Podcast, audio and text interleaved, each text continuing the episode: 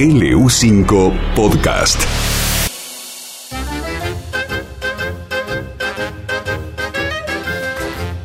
Hola Ezequiel, buen día. Buen día, Pancho, ¿cómo andan? ¿Qué vas a preparar hoy? Vamos a hacer, aprovechando que se viene el calorcito, un postre. Seguimos con los postres como la semana pasada. Un semifredo con maní. Bien. Que es como, bien. no llega a ser un helado, pero es un postre frisable, ¿no? Que va al freezer y tiene una textura muy cremosa, muy similar a la del helado. Que la verdad que, que- que está bueno, es refrescante, es rico. Es rico y fácil de preparar. Bien. Así que... Comenzamos, Así que- dale. Bueno, vamos con los ingredientes. Vamos a usar 140 gramos de maní sin sal. Pueden ser almendras también, avellanas, castaña de cajú. El maní porque es más económico. En este momento capaz que... Y aparte, bueno, es rico. A mí me gusta particularmente. Eh, eh, bueno, 140 gramos de maní pelado sin sal. Cuatro claras, cuatro yemas, o sea, cuatro huevos completos, nada más que lo vamos a separar.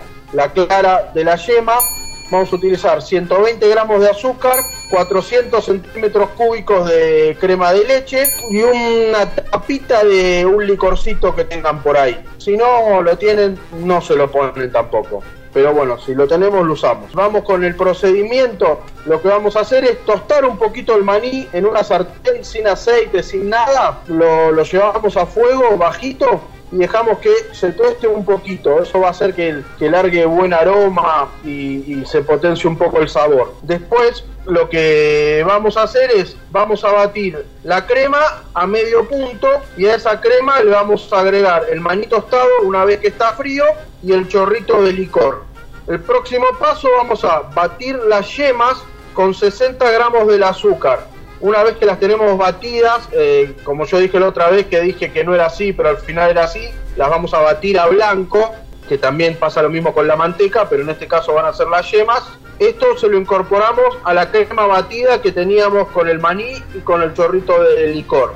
Por otro lado, vamos a batir las claras a nieve con los 60 gramos de azúcar que faltan. Esta preparación se la agregamos a la preparación que ya tenemos mezclada con las yemas y con la crema con el maní. Y lo que vamos a hacer es lo vamos a llevar a un molde a moldecitos individuales y lo vamos a llevar al freezer por lo menos 12 horas. Una vez que se cumplió ese tiempo, después lo podemos dejar si queremos un día, dos días, un mes, no, no pasa nada. Pero una vez que se cumplieron las 12 horas ya lo podemos sacar y lo podemos comer. O lo comemos directamente del molde o lo desmoldamos. Tenemos un postrecito frío y rico para estos días que va a hacer calor. Está bien. ¿Viste que iba a volver el dulce de leche? Sandrito, No, le, ¿viste que volvía el le dulce de podemos poner un poco de dulce de leche arriba, ¿eh?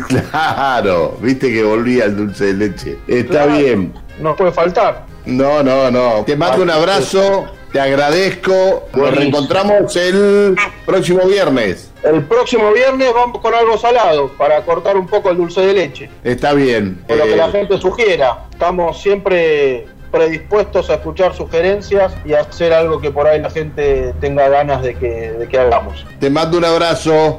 Un abrazo grande, Pancho. Saludos. El chef ejecutivo de Saurus Restaurant, el señor Ezequiel González.